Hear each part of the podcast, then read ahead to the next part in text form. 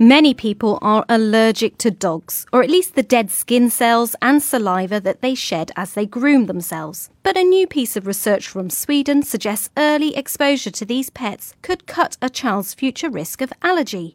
Living with a dog in the home in the first year of life was linked to a 13% lower risk of asthma in later childhood among the 650,000 children the authors tracked. The researchers say this fits with the hygiene hypothesis, which favours exposure to dust and dirt to improve our tolerance of common allergens. But for a child who is already allergic to dogs, buying a puppy would not be a good idea.